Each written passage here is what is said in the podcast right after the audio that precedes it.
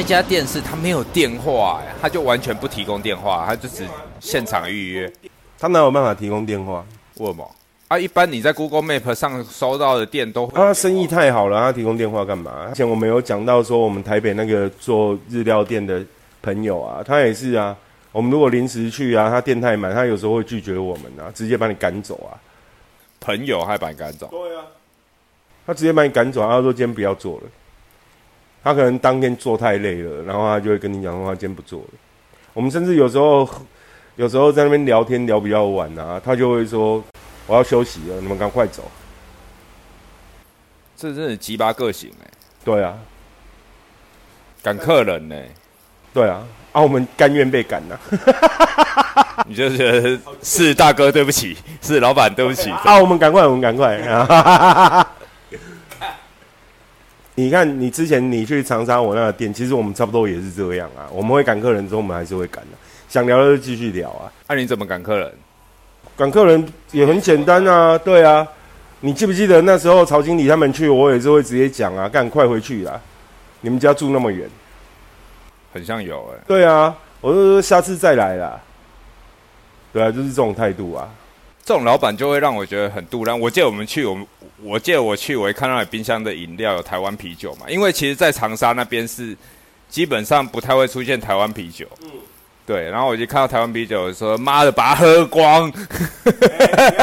所以你这个鸡巴老板有的时候跟客人比较好的时候，客人就会测试你的底线，这样。会啊，客人因为挑战的啊。我们鸡巴归鸡巴，我们做人还是不错的。所以就是会有那种客人要挑战老板，这样就对。一定会有的吧？有哎，我想到这个画面，我就真的觉得很可怕。对不对？你像你像你跟曹经理去的时候，曹经理他们不是在挑战，他们一天晚上能吃几碗卤肉饭？真的，但是他真的饭量不不多，所以真的啦，我觉得说我们想象一下，对不对？我们的摊子，其实我觉得任何形式的店，他都是看老板怎么经营。对，没有，就是不要委屈自己啦。就像我最讨厌婚纱业里面讲的，每一次老板都跟我们讲，顾客就是上帝。上你妈的鬼啦！顾客来买是买专业，买他不会。然后我们硬是要把自己打压成我们是服务业，这就很有事。有哪一个行业不是服务业？你看现在连公家人员都是服务业，对不对？你去公务机关，然后你去办事，你可能对来办的民众态度差一点，你就会被投诉。但你不是服务业吗？你其实也是服务业，是服务业啊。你的本质是什么？这件事情要搞搞清楚。就很像所谓的服务这件事情，已经变成了是。标配，就是在这个时代里面，服务这件事情变标配，它不是一个产业。但在我们上一个世代里面，它可能是一个产业。比如说，跟你做餐厅的，你是服务业。可是，其实做餐厅的本质是服务业吗？不是，它本质是你菜要做的好吃，或者是你的环境要经的干净，那这才是你的本质啊。哦，就前一阵子那个，我有一个朋友，他去那个王品，对他去面试。他就有一个很强烈的感触，因为他那边工作，当然他做不久了，只是说他去体验一下那那里的，他们店就是坚持服务啊，就客人是马上投诉，投诉以后他们那间店就进行改善，甚至对客人的话，他会马上进行处理，这样，对他们的就是以客人为上帝，这样，就像你讲的，对，但但这个事情又来了啊，客人的胃口被养大啦，不是不是。客人被惯坏了，就是大家在讲惯老板就是这种事情嘛，对不对？那你你今天就去思考一件事情，你明明就是我是以食物为主的店，我的食物好不好，客人不关注，但是这种物极必反啊！我觉得以前没有在讲服务的话，坦白讲，有些客人的感受真的很差，因为你自己当过客人，像我有时候去，真的有的时候太夸张，像你刚刚不是也在抱怨吗？我抱怨什么？你这你就说你去你家附近的 Seven，你就说人家是全世界最烂的 Seven，没有这个是有点夸张。我们家附近的 Seven，我遇过很多次，它真的是全世界最慢的，全台湾呐，不要说全世界，这是我遇过的最慢的嘛。就他们可以为了自己要拿货，要拿货，或者是为了自己自己的，比如说交班，然后他们两他们自己两个店员。在吧台后面，在柜台后面，然后聊天，然后对账或干嘛，然后客人后面已经排队排很长了，他们还是可以慢慢来。因为他要下班了啊，不是重点是，好吧，你赢了，因为他不惯老板啊，你赢了，对不起，对不起，没有啦，因为如果是我在排队，我也会超美送。我想问你到底是你到底是好了没？你要你要想那个，比如说你早上你要赶着去上班，你在那边买一杯咖啡，是。然后呢，他们两个要交班，然后他们两个那边聊天，聊说那个谁也没来对账啊，然后他可以放在那边，他已经帮你刷完了。我我还有遇过一次，是他帮我刷完东西了，然后转头跟同事说他们交班的事情跟问题，你就不能把我这一张单完整的 key 完，你再去聊吗？你把发票租给我嘛？不是，他还在那边聊天。他还在不，他也不能说聊天，他没有说你在交班，但你已经帮我刷完了，那你把我晾在那边，你连我要付多少钱都不告诉我，然后你把我刷完了，哦，我该怎么办？他已经刷完了，没有帮你结账，然后那我等你那边讲话讲了差不多有快五分钟，这么久？对啊，我都没有问他说啊，你现在是要我等多久？我是没有，因为。对啊，我们这种年纪的也没有那么大脾气了，只是说你就会想啊，就你你明明这件事情就是你可以把我这件事情先做完，因为我这件事情花你的。你后面有人在排队吗？花，我后面还有三个人。然后我也遇过相同的情况，我是站在后面，我前面还有三个人，我遇过哦。然后他们也是类似的情形。对啊，他们唯一盯紧的就只有一个大夜班的笑人呐。他们真的也很辛苦哎，你看，我我知道他们很辛苦，而且他们很复杂。可是，可是我觉得，就我遇到的，我去过的 seven 里面，好，他们是让我觉得，就是我真的可以用佛系来形容他们。他们不会在乎啊，每次都很慢，每次都很照着他们自己的节奏来。哦，我觉得还蛮酷的。如果我们要跳出来，不是我自己不是那个消费者的时候，我觉得哦干。好佛系的 seven 啊！但当你自己是那个排队上的人的时候，拍谁态度真的不是这样。特别是有时候你你可能真的有一些事情，你马上要做，或者是说 OK，比如说我现在很饿，我就是想想剥剥一颗茶叶蛋，就靠腰干你那边聊天，那你觉得我心里面感受怎么样？你知道我有遇过一个我很受不了，就是在我上班附近的一间 seven。那我有时候中餐干嘛？我要解决，我就是 seven 买嘛，因为比较方便。哦，那边也是我，也是一个新来的店员，要帮我结账的时候，但是我觉得他有一点卫生习惯，就是感觉这是蓬头垢面呐。虽然他头发是有稍微，就是男生，他的剪比较短。好，他帮我结账是怎样？因为我是用手机支付，然后刷，他刷的时候就是。他这个东西刷正常人家不是远远的这样子逼吗？对不对？他可能会跟你有一个有一点距离，不是他整个身体凑过来靠近你的手机，甚至他手过来要接我的手机了，要把它拿过去逼，就是他拿他拿我的手机拿在他手上，然后这样逼哎。但是当下 当下我就阻止他，因为因为我我没有办法接受哎，我觉得我没有办法接受。他这个店员，你不能接受男人的身体靠近？不是，是我觉得他拿我的手机这件事情，让我觉得他有点触碰到我的隐私，我觉得不是很舒服。对，然后他是靠非常近哦，他要非常近这样，然后这边还还逼不到，然后一样同一家店，当然因为这个人，这个人他他有要过来拿的动作，我就手机会往后缩。几次以后，他就不，他就知道我了嘛。他知道，因为可能大家都不会拒绝他，都会把手机拿给他逼。对他知道我以后，后来我最近就是这个礼拜去，他们又新来一个女生店员。女生店员是离很远哦，隔空，她大概离我一个上半身的距离，然后就这样逼我的手机，就逼到了。对，所以不是说不是说我不让他拿，我就觉得说你这个你应该去改善啊。到现在他都还是要很近的这样逼，这样子。因为现在他还是在在工作嘛，对啊，这是我我突然想到啊，因为我觉得我实在没办法拿我的手机过去，我我不知道是不是只有我这样，因为别人会让他拿啊，如果是你，你会让他拿吗？没有，应该大部分人都会这样，我不知道我会让他，因为我没遇到那实际状况。但像比如说便利商店经验，便利商店店员经验也也会有很多。像我有另一家莱尔富，也是我会去的地方。然后，但那家莱尔富是很好，因为比如说像他有请一个类似于可能类似那种公益公益性的员工吧，公益性聘雇，比如说像那种比如说唐氏症弱势团体的，对，然后他应该是有一点智有一点智能障碍的不的状态。然后像他服务我，其实他会有很多多余的动作，会让你觉得很烦的动作，包含询问你，包含询问你，比如说发票要怎么打或者什么，他都会比别人要多一倍的内容。但是他们比较认真确认的。对，但像那个，我就觉得我 OK，就是我我会去接受他用这种方式来做这个服务。哦，这个我要先声明，我刚讲的那个店员他不是，他就很正常哦，他就正常的。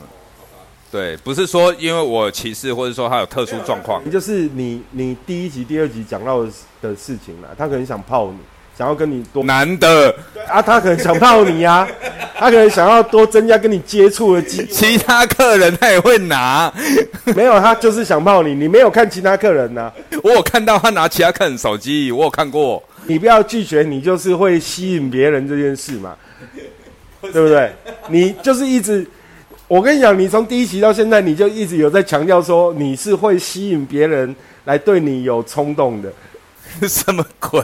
你一直都在强调这件事情，你没有发现吗？我没有在强调，我是说刚好遇到啊，会让你印象比较深刻，表示说它不是常态嘛。所以你就印象比较深刻，就是有一个便利商店的店员在泡你，乱讲。没有那个手机这样子逼，真的是。他拿我手机，当下第一次我记得我反应很大。他拿的时候，我马上往后说：“我说，哎。”然后现在等于是他在给我逼的时候，我会手机在那晃动，去对他那一那一个那个扫描的。那你就不要去那一家，你没有别家可以去吗？没有那一家，我真的公司就是最近的，就是那一家。哎，因为有的时候不一定会遇到那个店员，还是会有其他店员。像我住的地方，就是不是我我们公司那一间。因为我们公司那间，我刚刚说是 seven 嘛，啊，我我住的那个地方就是我会固定去有一家全家吃饭，啊，那一间全家嘞，生意特别好，好到怎么样？他就是在一条路上，一条路过一个红绿灯，那边就有一间 seven，然后他往另外的一个方向，就两头，有一头一间 seven，另外一个方向的那一头也是红绿灯，也是一间 seven，两家 seven 包围它，都还抵不住他生意好。我突然想起来一件事情，哎，我们楼下这一家 Seven 啊，他的问题哈，可能不是只有我有感而已。你知道，我第一次来，他就在我们楼下，不用过马路。我前面那个是省道，所以那个马路很大。其实过马路，一般人都不会选择过马路，但过一过马路就有一家全家，对不对？我跟这个房东要签约的那一天呢，我们在楼下碰面了。碰面之后，他说他去印一下合约。好，他去印一下合约，你让他选择的。我说啊，这边不是就有 seven 吗？他说没有，我过马路去全家。他宁愿过马路全家，也不要在这边的 seven。这好像听起来有点明显，对不对？所以是我房东没有提醒我这件事情，说楼下那间 seven 可以不用去之类的。你觉得这样的这样的言论 OK 我觉得应该是 OK 的啦。啊，因为我还是懒得过马路啊，就是过马路的成本对我来说是是比较高的，所以我还是选择在我楼下这间 seven 排队。但是房东已经意识到，就是说，我觉得我认为房东是有意识到的，所以他不会说情愿等红等那个，因为省道的红绿灯时间超级长的啊。对啊，那正常人应该会选择你不用过马路，然后可能就在你家楼下而已啊。对不对？可是我的房东当时要印合约的时候，他就做了一件这样的事情啊。他可能被气气到了吧？他可能有被气过，不能说被气到了。但我要先讲，我房东其实是一个非常和谐的人，就是你不会男生还是女生？男生，但你不会觉得说他是很是一个是一个老伯伯还是？没有没有，跟我们年纪差不多，但可能比你大很多了，可能大你一轮吧。嘿啊，对我们来说，可能就是差不多年纪的那一种，很酷吧？所以啊，这种事情绝对不会是我一个人的问题啊！我相我相信大家应该都有遇过类似的情况。对啊，就是比如说那种让你生气的便利商店的店员。但我们这一集，我觉得你可以考虑不要播出。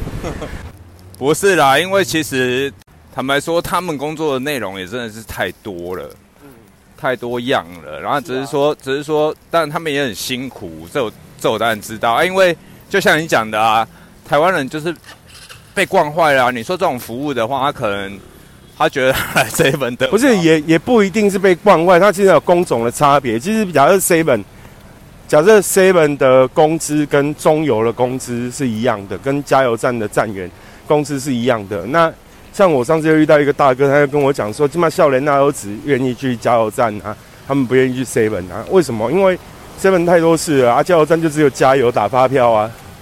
但是其实你知道比较起来是什么？Seven 有冷气呀，对不对？他今天他工作环境是有冷气没冷气，这个对年轻人来说也是一个考量。啊，可是事情很杂，现在又多了什么泡绿茶、珍珠奶茶。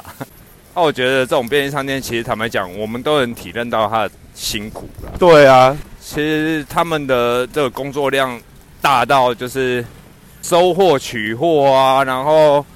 然后还要泡摇珍珠奶茶啊，真的想象不到还会有什么业务哎。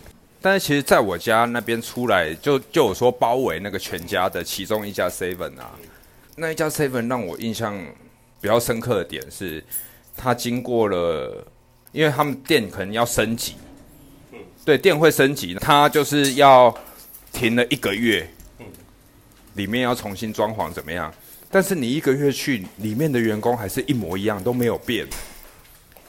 你知道吗？正常如果说有一个月，那里面的员工可能会经过，经过要等这一个月，那他可能就就可能会离职。对，但他既他既然都没有，啊，他们的服务也真的，我觉得他们的服务是很 OK。他甚至我不知道怎么形容那种感觉，那种感觉就是像，就是会他们会比较亲切。但是我没有细问呐，就是说他们可能这个月他们是不是有补贴啊，或者怎么样，对不对？然后如果说他因为那个老板因为一个月然后你没来上班，他也是补，他也是有有钱。对啊，啊，我是因为玷污的关系，我也不能把你辞退。如果我已经是你是全职的，那我还是有劳基法的问题啊，我不能因为我自己店要升级，我就跟你说我这个月不算你薪水啊。我记得我后来去上班，因为他看到我会打招呼。对，然后他就跟我说：“我说啊，你们这样装潢就修那么久。”他说：“对呀，就是放假放一个月这样。”对啊，说不定他很爽啊，看起来蛮爽的啊。这样来说，说不定是福利啊。而且他们所有店员，因为他们他们那间店我常去，就早中晚班基本上我都认识，只有一个晚班没做了，其他都还有做。对，所以我觉得还蛮神奇的，因为这个时代的需求，以前我们我们。去那种买东西都是只有路那个啊巷口的杂货店啊，对啊，小时候不就这样吗？巷口杂货店。可是现在现在，比如说像我儿子他们，他们可能经历过的杂货店就很少了。他们可能觉得杂货店就是一种已经是一种复古的东西了。现在很少看到了，还还是有啦，只是很少啦。现在哪有什么杂货店之说？像我去找冰冰他们那边有杂货店，他们卖。我那边一定会有的啊，他们那么偏僻。对啊，他们那个酒是他们那里的酒是就是卖的比 seven 便宜啊。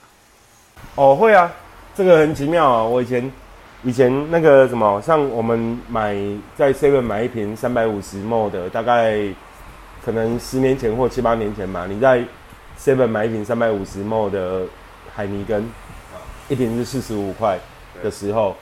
然后你让我们在乡下的那个杂货店啊、槟榔摊啊买海尼根，都是三瓶一百块，落差很大吧？差蛮多的。对啊，那个就是赶乡村包围城市的概念呐。对啊，你在乡下你喝海尼根三瓶就是一百块啊，哎呀，然后你在城市里面去 seven 买一瓶就是四十五块。现在你回去还有吗？还是比较便宜，但没有，就是还是有上涨，但比还是比较便宜，就落差没有那么大。对，像现在现在乡下可能五百沫的青岛啤酒，三瓶一百块。哦，那也是便宜很多哎。对啊，就是五百沫的那一种啊，就是那种长罐子的的啤酒啊，三瓶一百块啊。只是说那个干妈点的干妈点的老板啊，杂货店的老板啊，就就是真的那个态度可能比 seven 还要差吧，更差。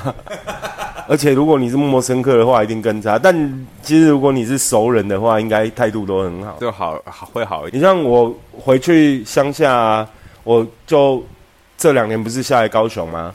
然后我回去乡下，因为我生病回来第一年我都待在家里嘛。然后那个杂货店老板就会常看到我啊。最近回去，我已经大概可能超过半年没有去那里买东西了。然后这次回去有去那边买东西啊。然后说啊，你什么时候回来的？他就会直接问啊，你喜不喜欢等啊？真的，哎，啊，就我觉得乡下杂货店老板他就是很像纽靠，就大家其实都会去杂货店买东西，然后他其实就是一个小的传销头头啊，对不对？就是他认识就这么多人，然后你谁来买，谁没有来买，他都很清楚。我觉得他那个就有点像管区那样，他已经很熟悉了。八卦中心的概念，谁家发生什么事情，好像在杂货店老板口中都可以听到。所以我去，我我以前以前喜欢更喜欢主动流浪的时候，有时候去偏远的地方，我都喜欢去那种杂货店、小卖店，然后在那边坐坐很长的时间，因为你在那里你会听到很多人跟老板对话，然后他们在讲什么，你大概就会知道这个小区。像我去大陆也是，我喜欢在小区门口。坐着，然后在那边喝啤酒，然后你就会听到，你就会听到，哎，来的客人跟老板在聊什么，你大概就了解这个小区的状态了。你看，你刚去的时候，我们住的那个地方叫芙蓉公寓，对不对？对。然后你记不记得那时候我们，我常会在芙蓉公寓前面，然后跟他买一袋那个蒸花生，然后买几瓶百威啤酒，然后我们就坐在门口，然后我也常会跟老板聊天，他们也常会有其他客人来，然后会聊啊，我都会听。我记得那种时候，我就会收集那个小区的资讯跟情报，就这个小区好不好或者什么，其实你从他们聊天的内容，你大概就会知道他们在聊什么。比如他可能在聊说，啊，干那个谁家哦，这个小区很八卦，那干你在这个小区形式上还是要小心一点。然后比如说他们在聊说啊，最近怎么样啊？然后你女儿然后上上午装了，他们会互相关心，那个状态就不一样。因为那一个那一间杂货店的话。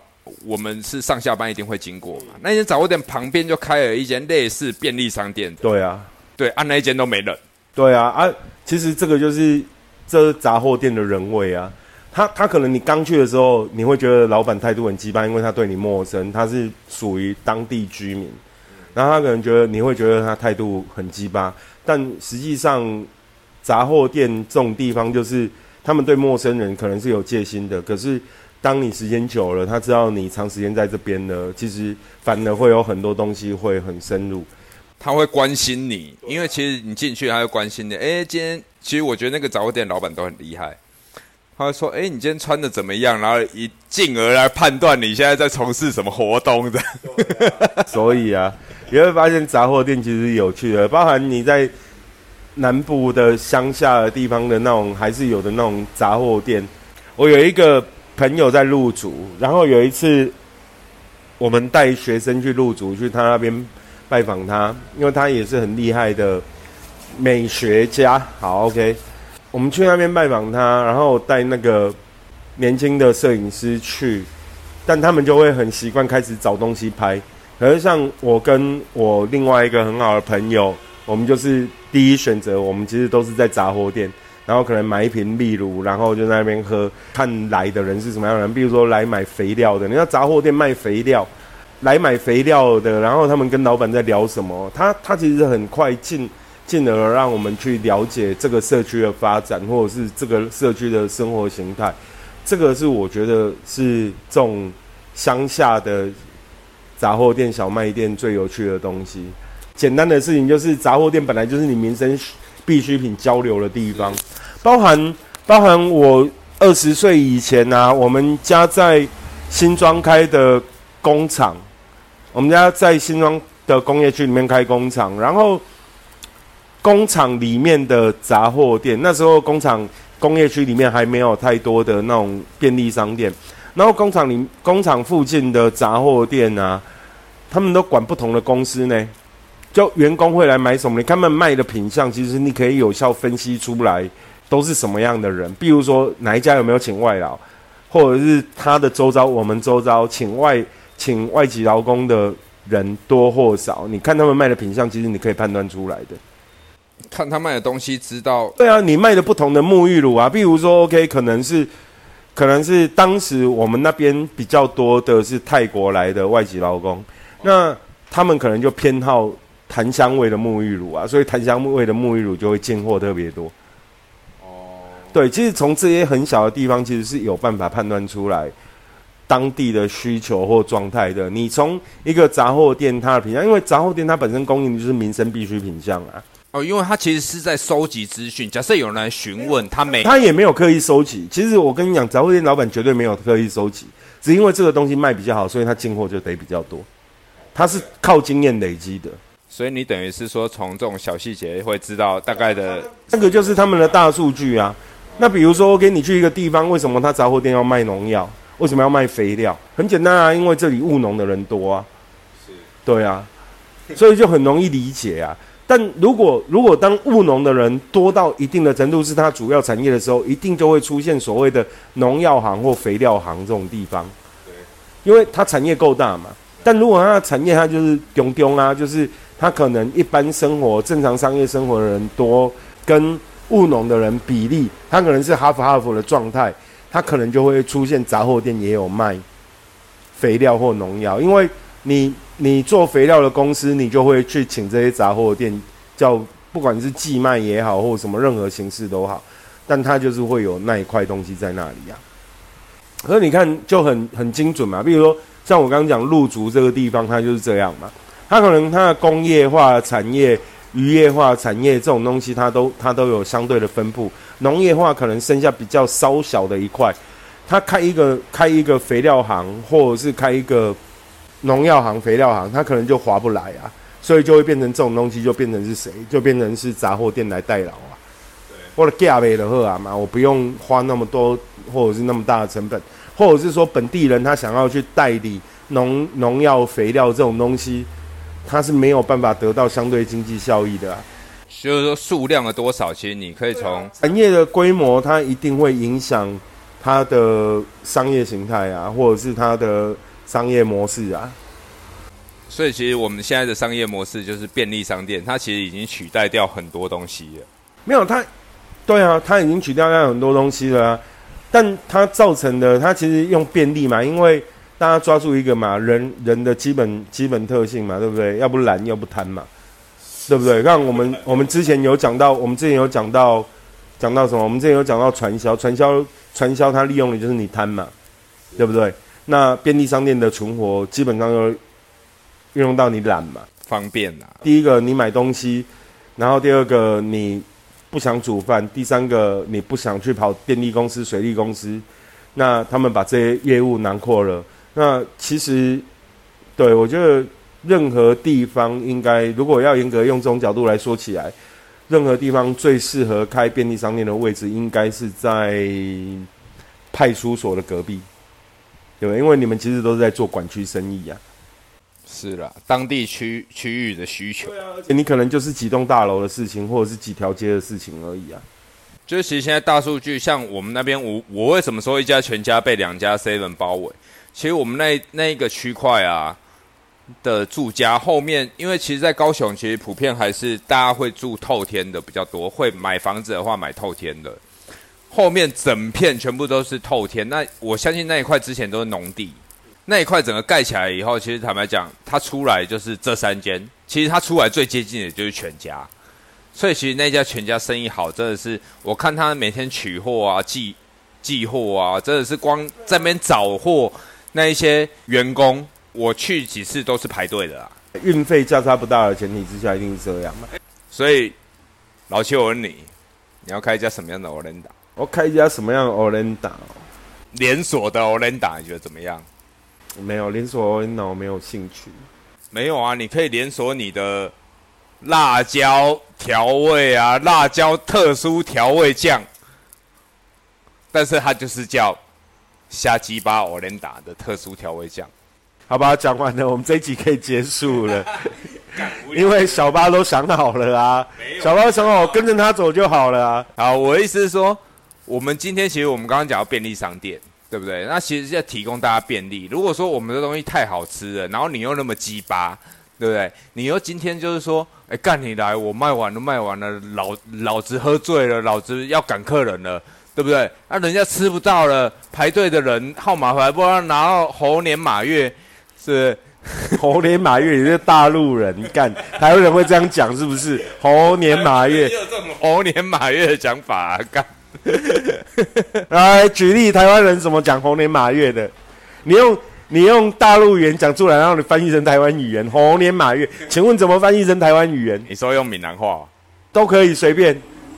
猴年马月，我们不要纠结这个问题啊，叫猴年马月写考，干念贱呢，不要逃避问题好不好？不要不要逃避台湾人被中国同化的问题好不好？上升成社会议题这样，好开玩笑啦，不要讲，不要讲，讲下抖音谁没有看大陆抖音呐？讲下去，讲下去，今年要选总统就很难选了。好，不要讲了，不要讲。哦，大陆抖音，我问你，大陆干片谁没有看过啦？我不知道，政治人物可能没看过，所以他们才会觉得大陆的高铁没有椅背。干这贱的，好，在这里，在这里收尾，停掉这一集。